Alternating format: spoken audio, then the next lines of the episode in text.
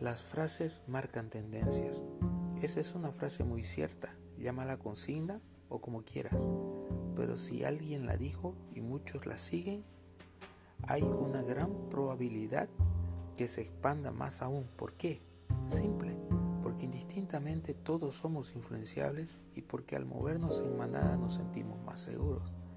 ¿Cuál es el peligro? Las consignas se dicen, no tienen autor ni respetan contexto circunstancias y por eso con ellas puedes terminar haciendo o creyendo lo contrario de lo que ellas insinúan. Veamos un ejemplo. En la obediencia está la bendición. Así se ve una gran masa de creyentes.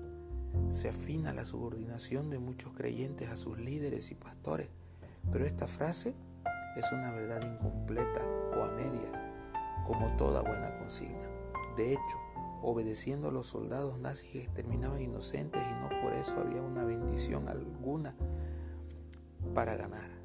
Quizás decir la obediencia a Dios atrae la bendición sería más acertado, pero aún esta frase está sujeta a muchas condicionantes, como de hecho si tal obediencia se encuentra enmarcada claramente en lo que la Biblia señala,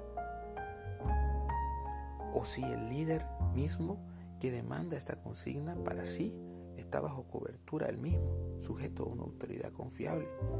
Esto solo es un ejemplo de por qué frases sueltas son la herramienta principal que usa el diablo y sus operadores para arrastrar nuestra generación al infierno, aún desde las iglesias.